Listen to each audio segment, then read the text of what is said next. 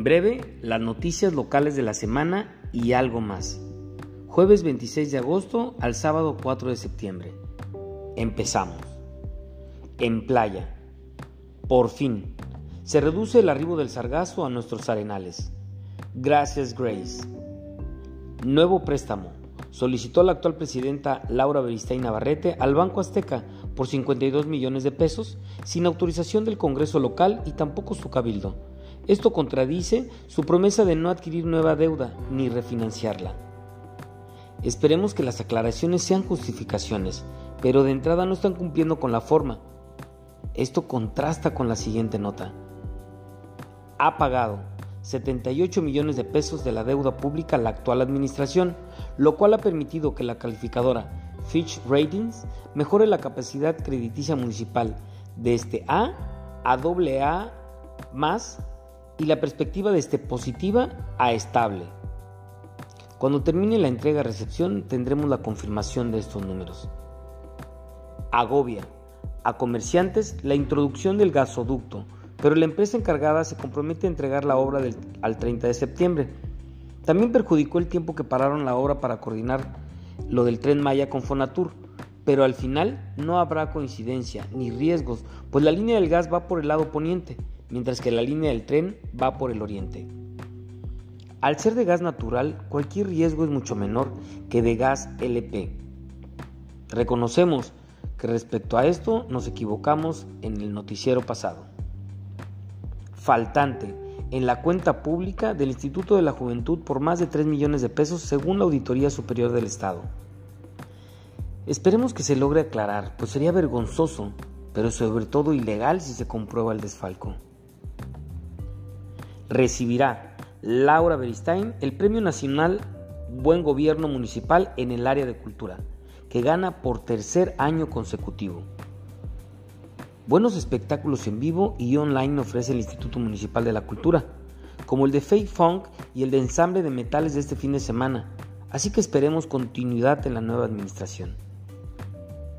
Anuncian la instalación de una oficina enlace de la Secretaría de Relaciones Exteriores en la Plaza Paseo Corazón para pasaportes ordinarios, permisos para constitución de sociedades y asociaciones, certificados de nacionalidad mexicana, difusión de becas y apoyo a mexicanos en el exterior.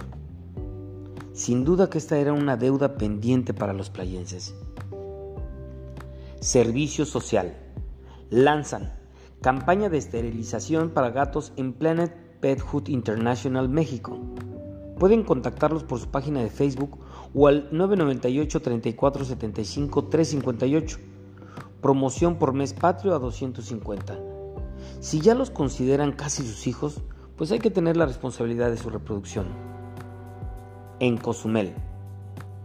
Uno más a la lista del Registro Nacional de Violencia de Género, pues la Sala Regional Jalapa del Tribunal Electoral del Poder Judicial de la Federación señala a Pedro Joaquín del Bois como agresor contra su entonces contendiente a la presidencia municipal. Si se sostiene este veredicto, el nieto de don Nacín no va a poder ocupar su silla como regidor ni ser candidato a gobernador. En Felipe Carrillo Puerto. Avances en la instalación de la estación del oxígeno medicinal para atender a los casos de COVID-19. Por favor, no apuesten solo al tratamiento hospitalario, también adquieran responsabilidad en la nutrición y ejercicio. En Tulum. Recomendación de la Comisión Nacional de Derechos Humanos al Ayuntamiento de, Tulum por el uso excesivo de la fuerza de la policía local en contra de una mujer de origen salvadoreño, pues le causaron una lesión cervical y terminó muriendo. Y luego nos quejamos del maltrato y abuso a migrantes mexicanos en Estados Unidos.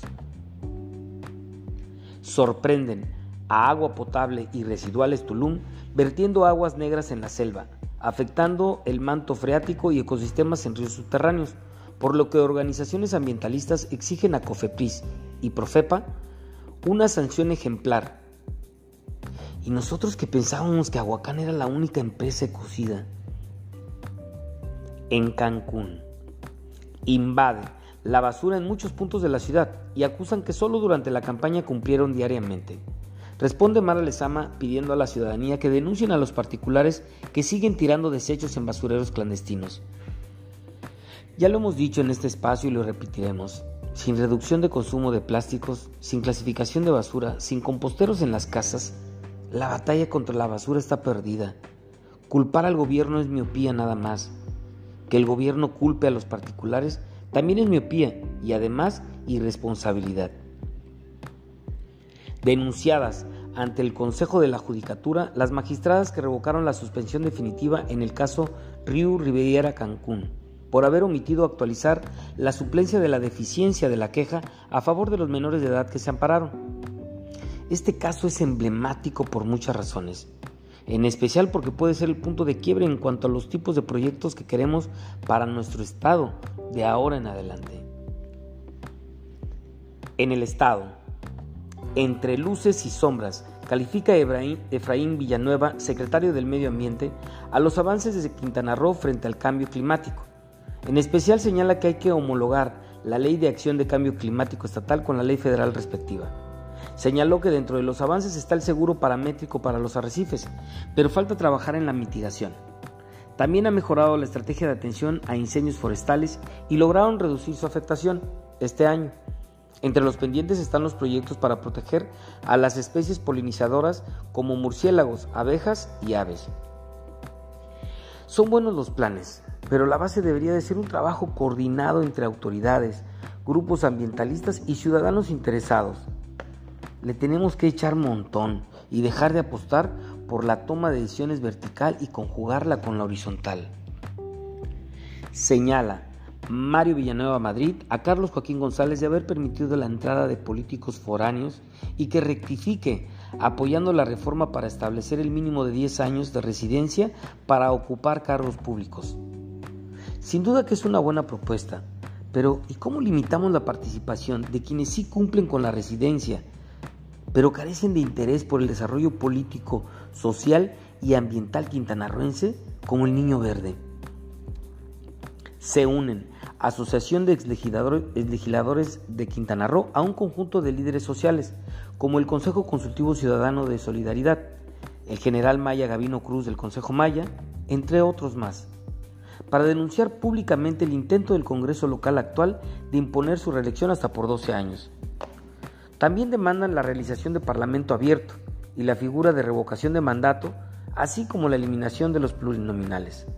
Ojo, levantaron la voz desde Felipe Carrillo Puerto, corazón de la zona maya y de la guerra de castas. Un dato más, ¿sabías que nuestra legislatura es la más cara a nivel nacional? Lanzarán a Roberto Palazuelos como candidato a la gobernatura por parte del Partido Movimiento Ciudadano. Se moriría nuevamente Elías Calles si supiera que de nada sirvió dejarles a los civiles el manejo de la política del país. Primero los políticos de pura cepa fallaron Luego llegaron los economistas y empresarios para solo empeorar las cosas. Ahora han llegado varios actores y deportistas y ninguno ha representado avance alguno. Esta noticia es el colmo de los colmos. Récord de nuestro Estado como uno de los tres que tienen los peores indicadores en el manejo de su deuda pública. En concreto, se tiene la segunda mayor deuda pública sobre ingresos de libre disposición, segunda peor relación del servicio de deuda sobre ingresos de libre disposición y tercer, mayor impacto de obligaciones de corto plazo y proveedores sobre los ingresos totales.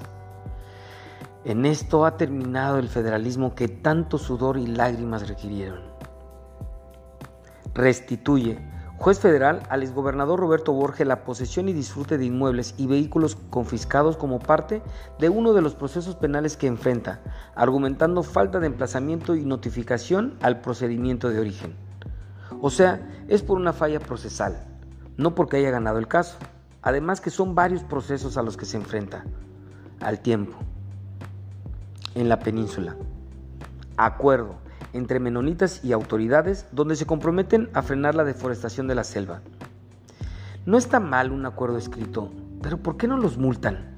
Pues han hecho cambios de uso de suelo, cultivos intensivos y elaboración de carbón. Hacen lo que quieren. Columnista municipal, Leticia Chaverri el elogio a nuestras calles. Yendo de lo general a lo particular, desde lo estético a lo propositivo, nos hace ver tan claramente cosas obvias pero olvidadas en su columna Mar de Amores, de lo tenemos claro.